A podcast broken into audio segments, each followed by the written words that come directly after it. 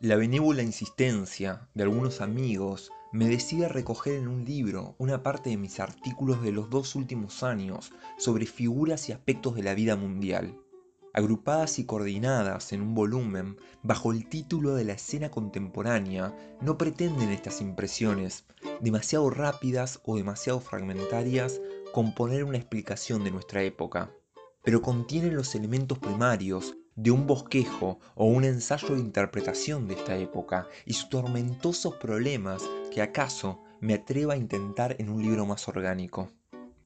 Pienso que no es posible aprender en una teoría el entero panorama del mundo contemporáneo, que no es posible sobre todo fijar en una teoría su movimiento.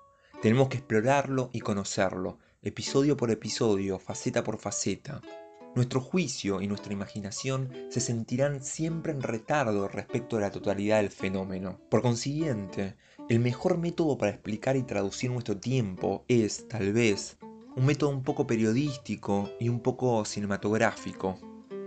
Sé muy bien que mi visión de la época no es bastante objetiva ni bastante anastigmática. No soy un espectador indiferente del drama humano, soy por el contrario un hombre con una afiliación y una fe. Este libro no tiene más valor que el ser un documento leal del espíritu y la sensibilidad de mi generación. Lo dedico, por esto, a los hombres nuevos, a los hombres jóvenes de la América indoibérica. Estas palabras escribía en 1925 a modo de prólogo de lo que sería su primer libro, José Carlos Mariátegui, quien es considerado el primer marxista nuestroamericano. Mariátegui nació el 14 de junio de 1894 en la ciudad de Moquegua, Perú. Por esas curiosidades de la historia, otro 14 de junio, pero esta vez de 1928 en la ciudad de Rosario, Argentina, nacía Ernesto Guevara. Ambos sin duda alguna fueron dos de los más importantes exponentes del pensamiento y acción revolucionaria en nuestra América. Ambos pudieron alejarse del destino de encerrona que caracterizó a una buena parte del socialismo en Latinoamérica, bifurcado entre el paroxismo de la exaltación de las particularidades del continente o la negación absoluta de cualquier característica propia que se disolvía en un universalismo descarnado. Según la ya clásica periodización del sociólogo y filósofo franco-brasileño Michel Lowy, ambos fueron las figuras y referencias más importantes de lo que el autor denominó como los periodos revolucionarios en la historia del marxismo latinoamericano. Es decir, de aquel que va de inicio del siglo XX hasta mediados de la década del 30, donde la obra de Mariátegui funge como la expresión teórica más profunda de aquel primer periodo, y un segundo periodo iniciado por la epopeya de la Revolución cubana, donde la figura de Ernesto Che Guevara oficia como principal inspiración y símbolo. Este año se cumplen 90 años de la temprana muerte de José Carlos Mariátegui, en la Mauta, quien fallece el 16 de abril de 1930 a la temprana edad de 35 años.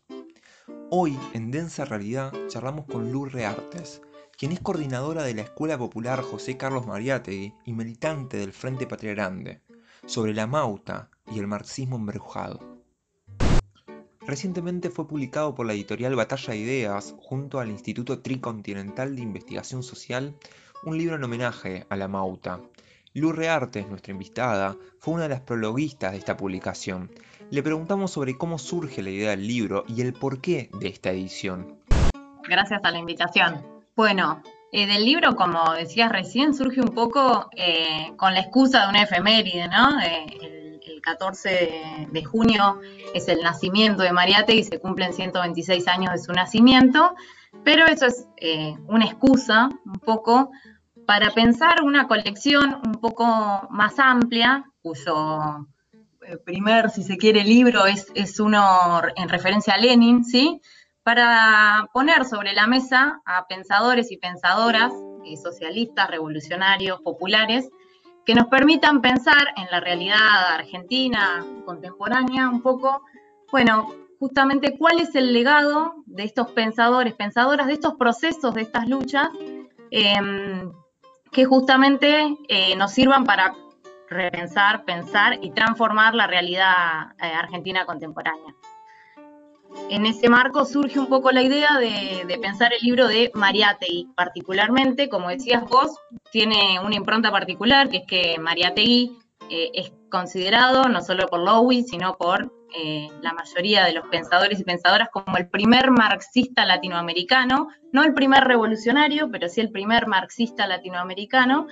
Eh, y eso nos da un plus para pensar justamente, bueno, cómo podemos pensar los procesos eh, latinoamericanos emancipatorios en clave socialista. Esa es un poco una, de las grandes virtudes que tiene María T.I.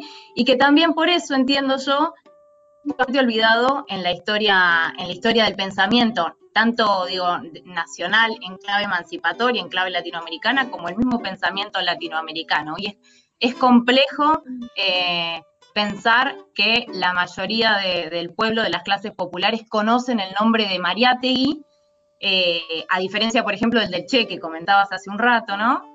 Eh, es, complejo pensar, no se conoce el nombre en Argentina de José Carlos Mariátegui, eh, y bueno, un poco por eso también es que nuestra escuela lleva, lleva su nombre, ¿no? Para, retomar el nombre, no solo de un gran educador, de un gran pensador, eh, sino también de nuestro, nuestra tradición latinoamericana de pensamiento emancipatorio, que muchas veces es invisibilizada y es ocultada justamente por, la, misma clave, de, si se quiere, dominación ideológica que conservamos en nuestras matrices de pensamiento.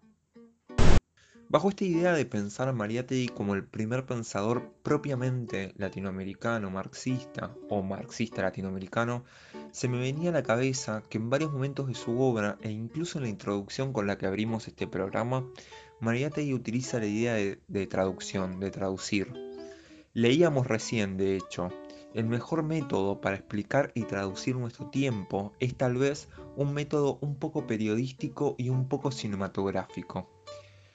Quería preguntarte sobre esta operación, sobre esta idea, sobre esta imagen de traducir.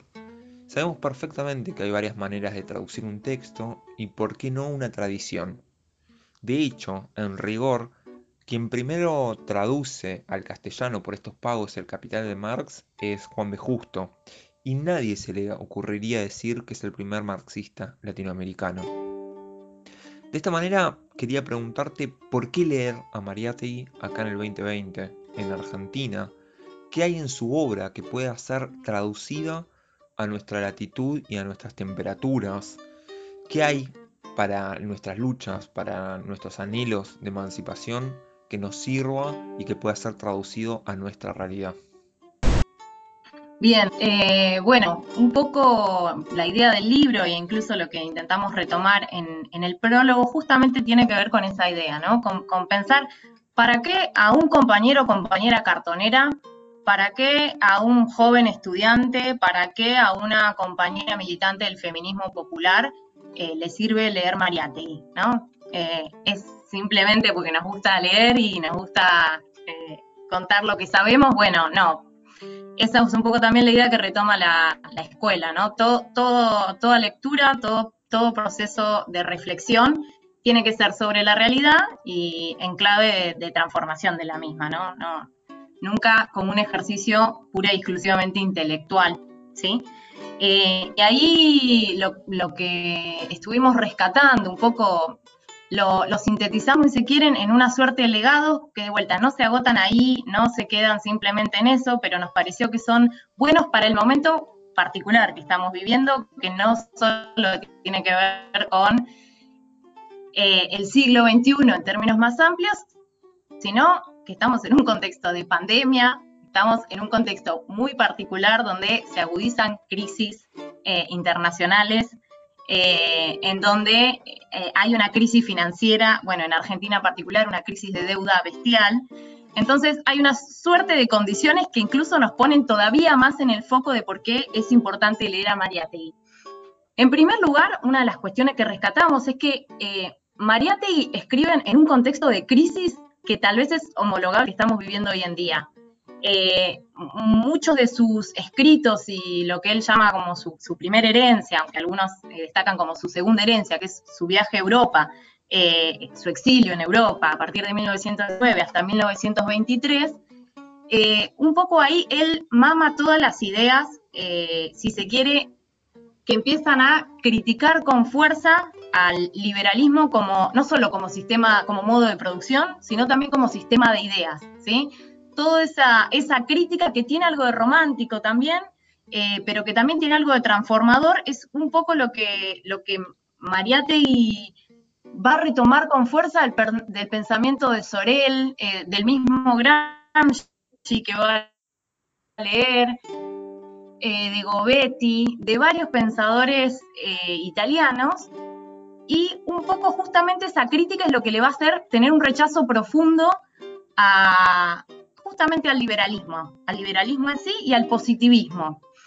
Eh, y un poco él va a ver en esa gestación, en ese proceso, perdón, la gestación de dos grandes fuerzas titánicas que se, que se llevan puesto básicamente al liberalismo que tienen que ver con la emergencia violenta de, del fascismo, concretamente en el contexto italiano en 1922, eh, pero también fuertemente influido por la revolución bolchevique de 1917, ¿no? Y el levantamiento en toda Europa luego de la revolución bolchevique de eh, movimiento obrero organizado, digo, tanto en Italia, donde estaba él, como en todos los países, ¿no? Que luego esos, levantamientos fueron aplastados, pero Alemania, eh, Francia, ¿no? Todo un movimiento obrero organizado respondiendo un poco a ese llamado de la Revolución Rusa. Entonces, ante la emergencia de esos dos grandes titanes, eh, él está viendo la, crisis, la debacle del, sistema liberal, eh, que era hegemónico hacia entonces, obviamente con, Inglaterra a la cabeza.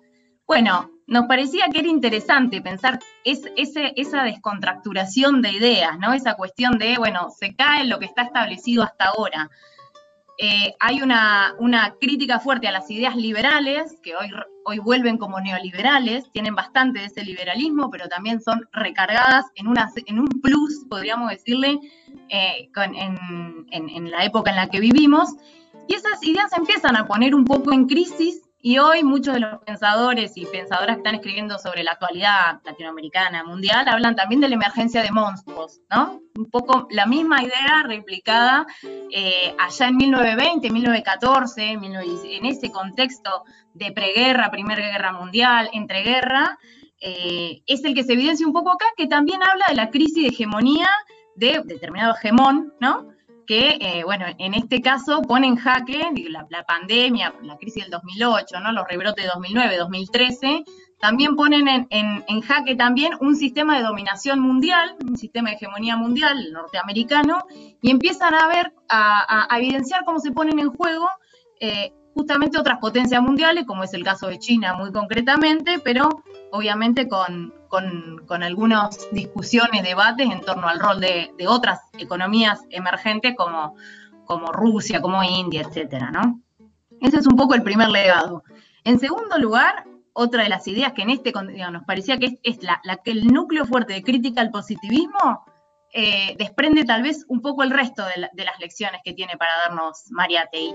Eh, y acá retomamos con fuerza y nos parece fundamental de vuelta, más hoy en día cuando está desacreditada el racionalismo puro y duro y tal vez esta idea eh, de, verdades evidentes científicas, ¿no? del cientificismo, del progreso, también hoy se empiezan a jugar un poco, es la idea de mito, ¿sí? que él retoma justamente de autores italianos, particularmente de Sorel, eh, pero un poco en, la idea de mito, él, Mariátegui no, no va a estar viendo, eh, ¿cómo decirlo? A ver, eh, una, una, suerte de mm, invento, ¿no? Que se, que se generan las masas eh, para, para, convencer a la gente de que es importante luchar por algo, ¿no? Entonces inventamos un mito para ver cómo movilizamos masas, como, como inspirador, como movilizador sino que justamente para Mariátegui, para, para Sorel más, más precisamente, pero Mariátegui le da una vuelta de rosca en la realidad latinoamericana,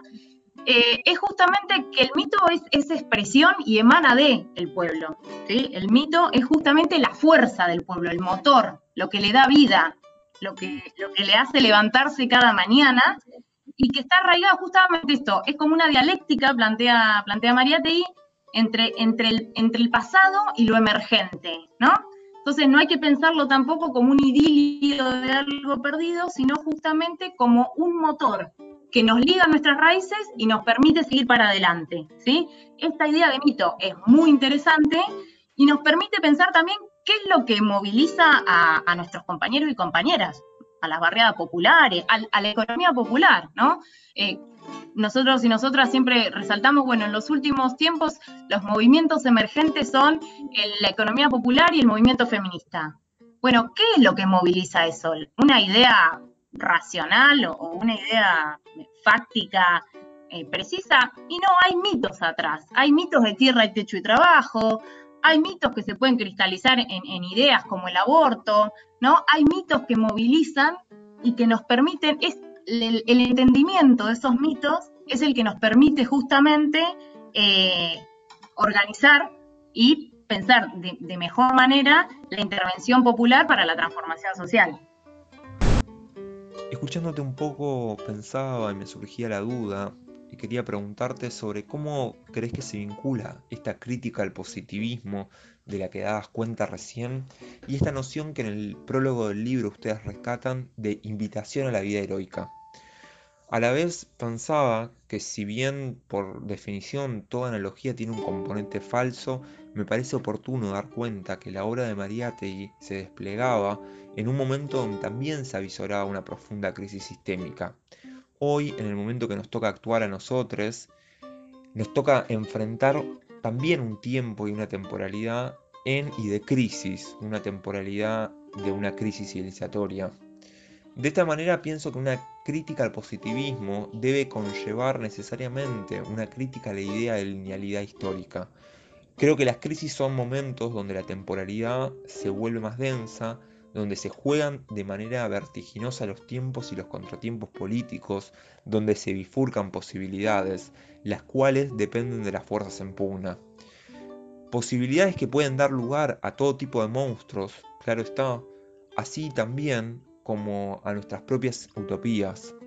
De esta manera creo que la noción de crisis es una noción que necesitamos recuperar para un pensamiento estratégico. Quería preguntarte sobre las claves que ves en Mariátegui para analizar esto. Bueno, eh, ahí me parece que, que, da, que Mariátegui da otra clave también, eh, que es importante destacar con esto de invitación a la vida heroica, que tiene que ver con, bueno, incluso también me parece que es una, una versión bella del vivir peligrosamente del nazismo, ¿no? O sea, tiene que ver un poco eh, con, esa reversión romántica, pero a su vez eh, optimista, si se quiere, optimista de la voluntad en torno a la transformación en los procesos sociales que tiene Mariate y de cómo entender justamente los procesos revolucionarios situados en, en espacios políticos concretos, en nuestro caso en la coyuntura latinoamericana. Ahora, la otra clave que me parece que da tiene que ver justamente con, uno de los artículos que está compilado ahí, que tiene que ver con la cuestión ética, ¿sí? Eh, ahí Mariate es como bastante crítico de esa racionalidad instrumental, si se quiere, ¿no?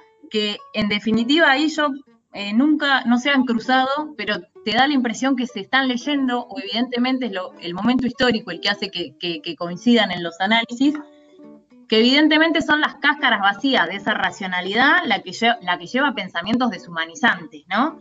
Y el proyecto de Mariátegui es profundamente humanizante, y esa es una clave que me parece que es fundamental para los movimientos populares hoy.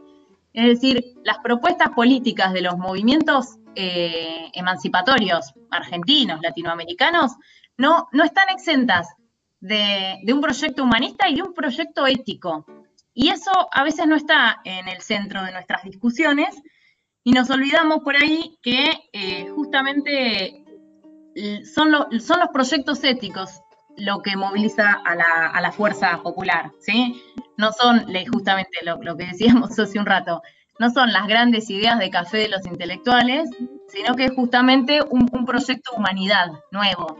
Y ahí sí me parece que, la propuesta de Mariátegui no es antirracionalista, ¿no? Sino que lo que propone justamente es una racionalidad alternativa, una racionalidad alternativa que se, asienta sobre un proyecto ético que es el proyecto socialista y que Mariátegui le pone un carácter eh, particular que me parece súper interesante, tal vez no para la realidad argentina, pero sí para pensar a todos los pueblos andinos, que justamente tiene que ver esto, ¿no? Con cómo la cuestión del indio, le llama él en los siete ensayos, el, clásico libro de 1928, cómo la cuestión del indio es fundamental no solo para pensar el pasado de Perú, sino justamente de vuelta, para pensar su futuro y para pensar esto, nuevas eh, trazas de ética que pueden estar presentes en la, materialidad de las prácticas concretas del pueblo peruano, ¿no? De, 1920, ¿no? Que tiene que ver con las prácticas comunitarias,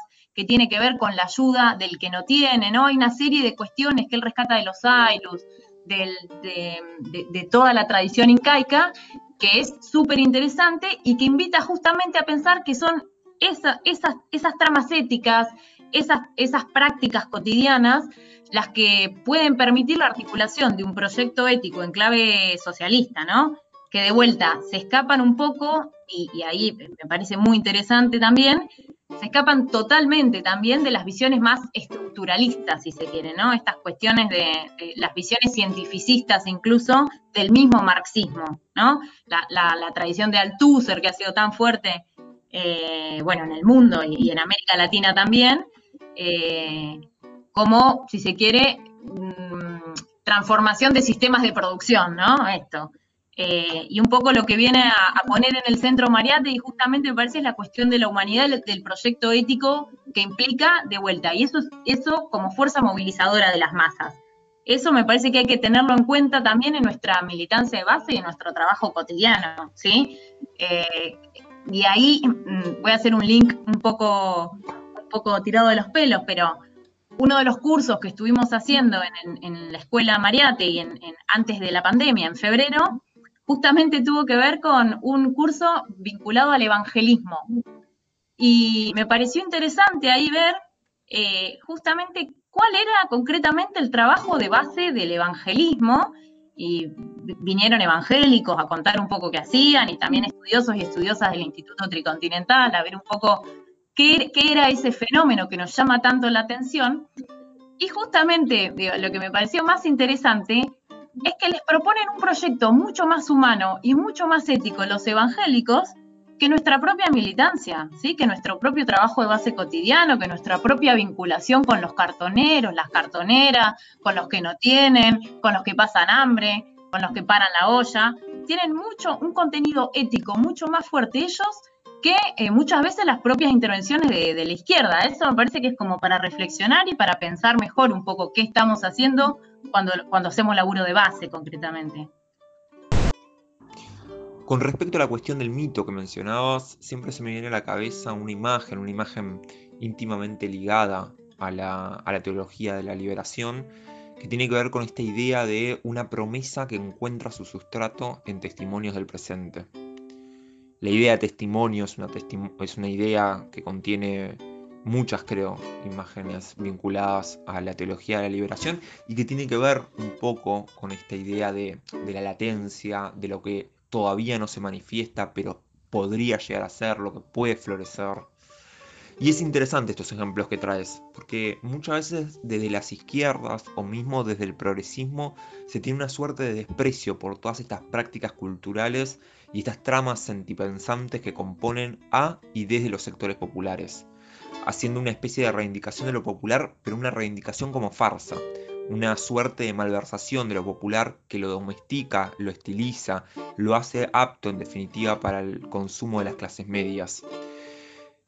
Pero en definitiva creo que se le sigue negando a lo plebeyo su potencial emancipador en estas operaciones ya sea para ahogarlo en frentes y formulaciones políticas policlasistas como hace el progresismo, o para reducirlo plebeyo a una suerte de base de maniobra donde se despliegan las virtudes de alguna autoproclamada vanguardia, como muchas veces parece pensar o actuar la izquierda tradicional.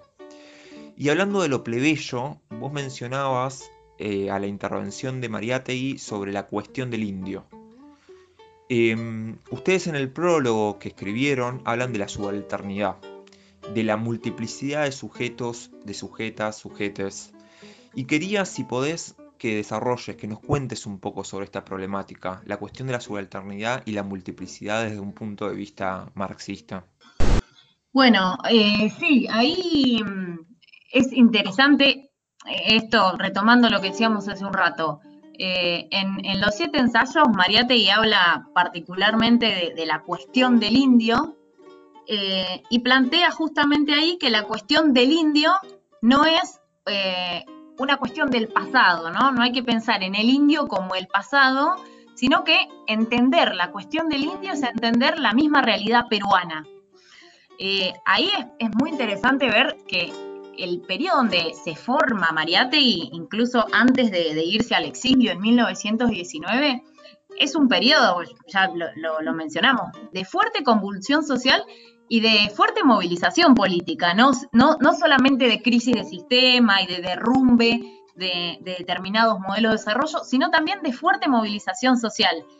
Y ahí no solo que se dan las primeras luchas obreras en, Perú, lo cual obviamente para el marxismo es eh, siempre una clave de, interpretación de, la realidad, sino que tienen en paralelo lugar movilizaciones tanto o más fuertes de estudiantes, obviamente irradiados por la reforma del 18 en Argentina, que de vuelta irradia a todo el movimiento eh, a nivel latinoamericano, eh, al movimiento estudiantil, entonces, fuertes luchas estudiantiles que además se articulan con el movimiento obrero. Y además fuertes luchas de levantamientos y revueltas de indígenas.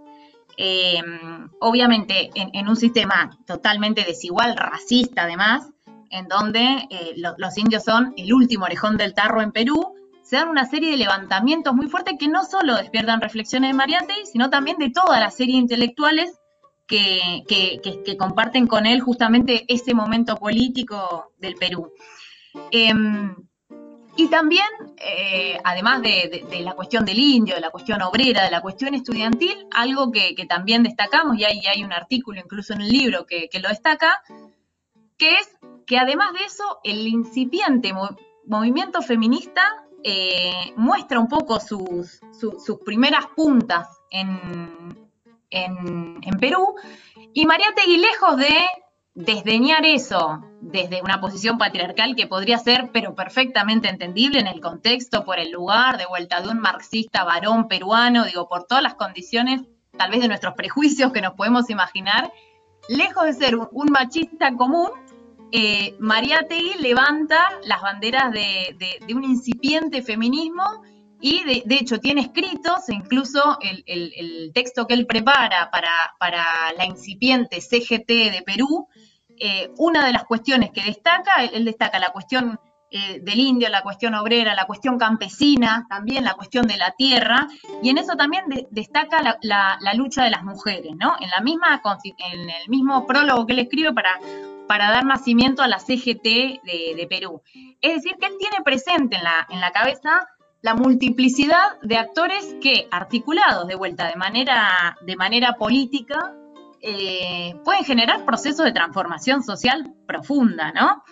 Y ahí sí me parece que está bueno de vuelta la idea de la, subalternidad, hay toda una escuela de la subalternidad, un poco el, padre de esta idea, obviamente es Gramsci, pero de vuelta, Mariatti estuvo en Italia, tuvo contacto con los escritos de Gramsci, eh, evidentemente ahí hay un corpus de idea común a, lo que estaban mirando ellos dos. Eh, y me parece que tiene que ver también, se vincula con esta idea de entender a los procesos políticos como situados y no como, eh, de vuelta, esta visión, si se quiere, más estructuralista, altuseriana, eh, de posiciones en una estructura, ¿no? Posiciones en una estructura que me parece que tan caro le ha, le ha salido al movimiento socialista, ¿no? Entonces, Mariati un poco lo que está viendo ahí es justamente la articulación de actores concretos que además tienen una capacidad de agencia que permite cambios estructurales profundos, en, plano económico y en otros planos también.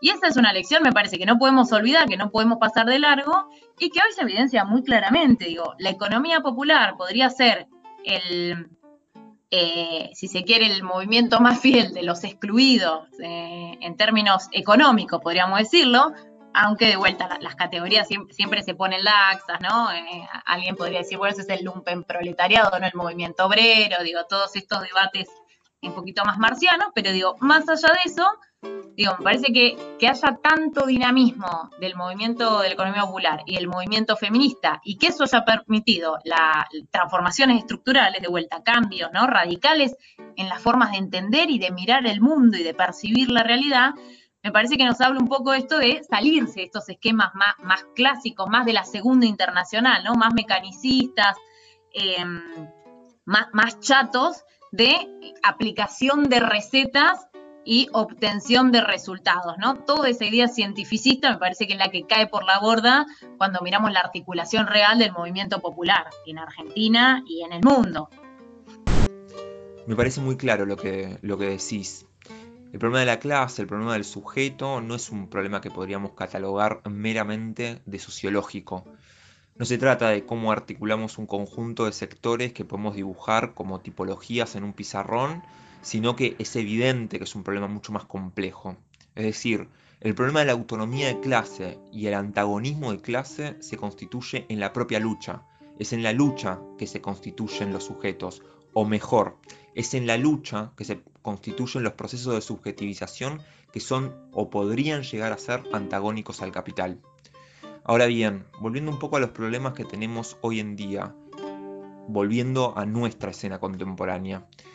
Como decíamos hace un rato, estamos atravesando una crisis de magnitud que podríamos decir que es sistémica, civilizatoria, dicen varios compañeros. Una crisis económica que también articula problemáticas climáticas, que articula problemas de legitimación de los regímenes políticos, una crisis moral de los sentidos existenciales, etcétera, etcétera. Pero sabemos a la vez que el capitalismo no se va a morir de muerte natural. Y me parece necesario remarcar que quizás, como nunca, existen elementos para pensar alternativas civilizatorias hoy en día.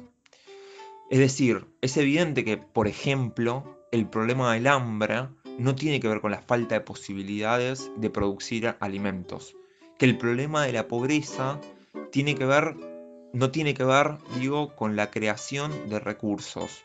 Y así podemos seguir eh, enumerando diferentes ejemplos. Entre todas estas posibilidades hay una que me gustaría remarcar, que es la de poder internacionalizar nuestras luchas. Quizás como nunca podemos dar respuestas globales a problemas globales. Eh, entendiendo además que el capitalismo es un sistema global, es un sistema eh, totalizante. En este sentido quería preguntarte sobre el problema del internacionalismo militante. ¿Cómo lo piensa Mariátegui y qué elementos crees que nos sirven a nosotros para estas tareas? Bueno, eh, hay una cuestión que es muy interesante de Mariátegui, que como dijimos, es el primer marxista, podríamos catalogarlo, ¿no? Como el primer marxista latinoamericano. Ahora, toda la tradición, o por lo menos toda la tradición vulgar de la izquierda, eh, incluido Codovila, un contemporáneo de, de Mariátegui, eh, desdeñan lo nacional, ¿no? Tienen un problema para pensar lo, nacional, ¿no? O sea, es una cuestión que no se ve, que no existe, y además que es de vuelta, si se quiere, tiene una visión como instrumental de eso, ¿no? Sirve para engañar a las masas, eh, no hay que darle bola básicamente a lo nacional, en todo caso hay que estar mirando el, plano internacional. Esa es una crítica un poco más, si se quiere, la, de Mariátegui, a, a, las izquierdas, a las izquierdas tradicionales de vuelta, que no son eh, de 1920. Sí, en 1920 existían, Ahora, siguen presentes hoy en día las tradiciones que piensan que los procesos en clave nacional no tienen ningún potencial emancipatorio, ¿no? que hay que dejar de mirar los procesos nacionales para pensar eh, lo emancipatorio. Bueno, entonces ahí Mariátegui hace una serie de, artículos muy interesantes en, un periodo que se llama Mundial, que se llama justamente Peruanicemos el Perú que ahí me parece que da un poco cuenta de, cómo, él piensa esta cuestión de lo nacional, ¿no? en Peruanicemos el Perú, justamente lo que Mariátegui piensa es que incluso el mismo pensamiento eh, de la intelectualidad peruana y, de la misma dirigencia política peruana tiene una visión completamente extranjerizante de la vida del Perú, incluso desdeña lo, lo peruano, ¿no? Eh, es inferior, ¿no? Es una, clase política eh, gamonal que, miraba mucho también al, proceso yanqui en ese momento, eh, no al inglés, a diferencia de, nuestro proceso político y de nuestras clases dirigentes de la oligarquía argentina, digamos, estaba mucho más penetrada por el capital norteamericano. Y justamente la, propuesta de Mariatti en relación a, eso es pensemos en clave nacional las luchas justamente para pensar cómo el, cuál es el potencial emancipatorio incluso de los procesos nacionales, ¿no? Ahora, no se queda ahí, es decir, le da una lección, para a mi entender, a la izquierda, de vuelta hasta hoy en día, no, simplemente a la izquierda de, 1920, de, 1910, sino que también está permanentemente pensando, reflexionando, escribiendo eh, sobre las cuestiones internacionales, lo que, lo que mencionabas hace un rato, ¿no? Eh, internacionales. Mariatti, obviamente, como también, como toda su generación, como parte de, un contexto político internacional fuertemente convulsionado, etcétera, tiene mucho vínculo con lo internacional y nunca, hasta el día que se muere, deja de tener eso en la cabeza. Hay una serie de escritos de él de todos, de todas partes del mundo. Escribe sobre China, bueno, ni hablar que escribe sobre la situación europea donde vive, escribe sobre todos los países de América Latina pero una cuestión más que tal vez no está puesto como reflexión en el, en prólogo y sí nos interesa destacar de todos los, de, todo a quien retomamos en, la escuela, que tiene que ver con la imbricación fuerte entre teoría y práctica, ¿no?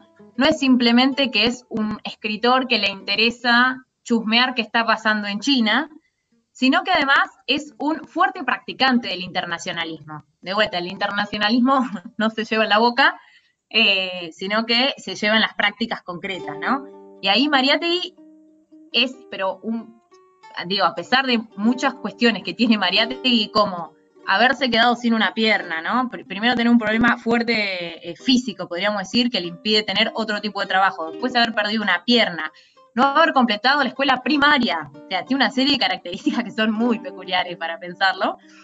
Eh, digo, con todo eso, Mariátegui nunca se desliga del, movimiento real de, lucha de clase de la sociedad peruana, de, lucha de, los oprimidos y las oprimidas, sino que inmediatamente busca proceso de articulación nacional, ahí encuentra el APRA, un poco, toda su vinculación con Aya de la Torre, a, partir del, del, protagonismo de Aya de la Torre en el movimiento estudiantil, etcétera para pensar justamente la clave antiimperialista, ¿no? Algo que van a tomar fuerte después todos los, teóricos de coloniales, etcétera, más 60, 70, toda la, importancia de frentes antiimperialistas y después la importancia de practicar con lo que en ese momento, el socialismo realmente existente, el internacionalismo. ¿eh?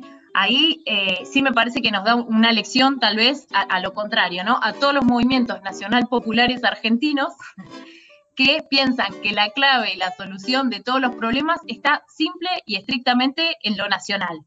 No hay que mirar qué está pasando en Estados Unidos, no hay que mirar qué está pasando en Brasil, sino que todas las respuestas están un poco en las fuerzas políticas argentinas y en los procesos argentinos. Bueno, lamentablemente la mala noticia es que eh, la globalización llegó para quedarse, el, el capitalismo, como decía, es un proceso global de penetración mundial y por lo tanto, bueno, así como el sistema patriarcal, digo, y el racismo, digo, es, eh, tiene que ver con la lógica hegemónica, ¿no? Con la lógica del imperio hegemónico. Em, por lo tanto, entendemos un poco también desde la escuela que carecer de perspectiva internacional y, además no practicarla, ¿no? Pero además carecer, o sea, ni siquiera mirar lo que pasa en el plano internacional, es eh, de una perspectiva tan miope que no, no tiene la posibilidad de caminar más allá eh, de, de, un tiempo muy corto, ¿no? Y ahí, de vuelta, Mariátegui no solo estuvo involucrado en la medida en que él podía, de vuelta, con sus limitaciones físicas, etcétera, en la constitución de la Sindical Roja, ¿no? En, Perú, sino que además eh, fue, bueno, el, creador del Partido Socialista del Perú y a partir de, eso empezó a participar de, de, la Tercera Internacional, donde mantuvo fuertes diferencias, fuertes diferencias con la Tercera Internacional por eh, críticas digo, que hoy compartimos hoy en día, ¿no? Una, eh, perspectiva fuertemente esta pista de la tercera internacional, eh, bueno, una visión de vuelta que los procesos nacionales no tenían ningún sentido, etcétera, donde ahí de vuelta el, representante latinoamericano era Codovila, y él hace fuertes críticas a eso, pero no deja de vincularse con ese plano internacional. Permanentemente está en discusión con las organizaciones obreras en ese momento eh, de carácter internacional. Y ahí, de vuelta, me parece una lección fundamental esta que, que nos da María Tegui, y que nos muestra que hoy un poco es eh, fundamental pensar procesos de emancipación en articulación con eh, las luchas de otros países. Digo, una de las, de las frases más, más conocidas que utilizamos todo el tiempo es globalicemos la lucha, globalicemos la esperanza, ¿no? Si si el, global es, si el capital es global, justamente nuestra tarea un poco es globalizar la lucha, globalizar la esperanza. Y ahí, digo, todo el proceso de, articulación internacional que tiene la, escuela José Carlos Mariate y que tienen un poco las organizaciones del Frente Patria Grande, tiene justamente que ver con eso, ¿no? Con levantar, en este caso, eh, una articulación internacional que se está poniendo de, eh, a pie hace muy poquito, hace dos, tres años, que tiene que ver con la Asamblea Internacional de los Pueblos, y que tiene que ver justamente con articular todas las luchas de los oprimidos y las oprimidas del mundo, ¿no? Esa, esa clave de interpretación eh, me parece que eh, es, si se quiere, la, más importante para, que tiene para darnos Mariátegui y que justamente marca un poco la diferencia con, con, cómo se piensan un poco los procesos en clave eh, nacional internacionalista, ¿no? esa, esa doble mirada. Bueno, para ir ya finalizando, no puedo dejar de preguntarte sobre este espacio, la Escuela Popular José Carlos Mariátegui, de la cual vos sos parte del equipo pedagógico, de la coordinación pedagógica. Quería que nos comentes un poco sobre este espacio político pedagógico y en qué consiste. Bueno, la escuela eh, se llama Escuela de Formación Política José Carlos Mariátegui, surge un poco a partir de los procesos podríamos decir, al igual que toda la generación de militantes del Frente Patria Grande, eh, de todos los procesos de, crítica y lucha antineoliberal y de levantamiento de, masas que se da a principios del siglo XXI, ¿no? Entiendo que esa es la generación un poco que le da vida y cuerpo, eh, y también el bloque histórico que, que, le da vida al Frente Patria Grande y que eh, pare en en el año 2013 a la escuela Mariátegui, que cuando nace, no nace como una escuela nacional propiamente dicha, sino que justamente tiene eh, esta idea de ser, además de una escuela de formación política para militantes populares, una escuela de articulación en el plano internacional de todas las luchas que se dan eh, en su momento en Latinoamérica, hoy a partir de la constitución de la Asamblea Internacional de los Pueblos, podemos decir del mundo, ¿no? Entonces, un poco la, idea de, la Mariati es articularse con un sistema de formación a nivel internacional, que hoy un poco a nivel latinoamericano tiene cuerpo en el ALBA y de vuelta a nivel eh, internacional en, la IP, cuya idea básicamente es eso, pensar que los, primero, que las organizaciones populares sin formación política, de vuelta, tienen, tienen una perspectiva muy corta de existencia, ¿no? Que la formación política al igual que otras cuestiones, eh, como el trabajo de base, como la lucha de masas, etcétera, debería ser eh, estructurante de las organizaciones políticas. Y además, que justamente es la formación política la que nos brinda, nos teje, si se quiere, esos lazos entre las luchas históricas que tenemos como pueblo, transversalmente, las luchas que tenemos entre compañeros y compañeras que no nos conocemos, diferentes latitudes, y que además nos permite justamente trazar perspectivas comunes hacia adelante, ¿no? Ese es un poco el, camino recorrido. Y además de eso, otra cuestión que lo dijimos por ahí más eh, de pasada en, los legados de Mariátegui, pero tiene que ver con que no es una escuela de formación teórica, si se quiere, no es como una universidad para militantes, ¿no? O sea, esa no es la idea de la escuela ni de las escuelas eh, de formación política de las organizaciones eh, de la ALBA y de la AIP, sino que justamente tiene que ver con, bueno, momentos de reflexión sobre la práctica militante para cualificar esa práctica y que devenga en una práctica de vuelta repensada eh, que permita procesos de transformación más profundos.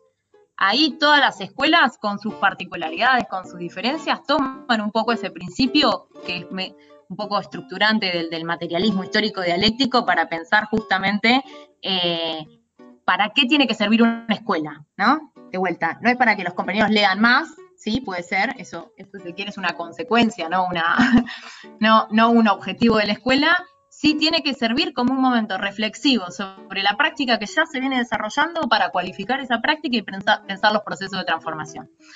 A partir de ahí la escuela, bueno, empezó a crecer como proyecto y un poco eh, hoy, eh, teniendo un espacio propio y empezando a desarrollar diferentes actividades, se vuelve un espacio bastante interesante de articulación en donde hoy, pandemia de por medio, se complica un poco, pero se vienen desarrollando eh, actividades, cursos, actividades formativas, le llamamos, eh, en varias modalidades, que permiten justamente pensar el cruce entre militancia de diferentes organizaciones, ¿sí? vivencia entre compañeros y compañeras que no se conocen de diferentes partes de América Latina, de, en algunos casos, diferentes partes del mundo, eh, diferentes procesos políticos con diferentes trayectorias. Eso no solo es un buen punto de articulación, sino que además justamente eh, permite esto, justamente la proyección hacia adelante, hacia el futuro. Eh, y bueno, a partir de eso, la Asamblea constituye una red de escuelas, perdón, la escuela constituye una red de escuelas a nivel internacional, que también se encuentran articuladas en el proceso de Asamblea Internacional de los Pueblos, y que constituyen, justo con la Florestán Fernández, que hace una referencia para todas las, es, la Escuela de Formación Política del MCT, el Movimiento Sin Tierra de Brasil, constituye una referencia para todos y todas nosotras y nosotros quienes constituimos escuelas de formación, pero que junto con otras, la Escuela de Nicaragua, la Escuela de Venezuela, la Escuela, bueno, el Centro Memorial de Centro Martin Luther King de, Cuba, eh, entre otras 15 escuelas de formación, y sumando y contando, eh, algunas escuelas de Nepal, de, África, etcétera, eh, vienen pensando justamente esta idea de, bueno, hasta ahora los procesos, si se quiere, hasta ahora, digo, en, el, corto periodo neoliberal que nos, que nos toca, Tal vez se han pensado desde la coordinación de luchas, desde la coordinación de eh, intervenciones públicas, se han pensado justamente desde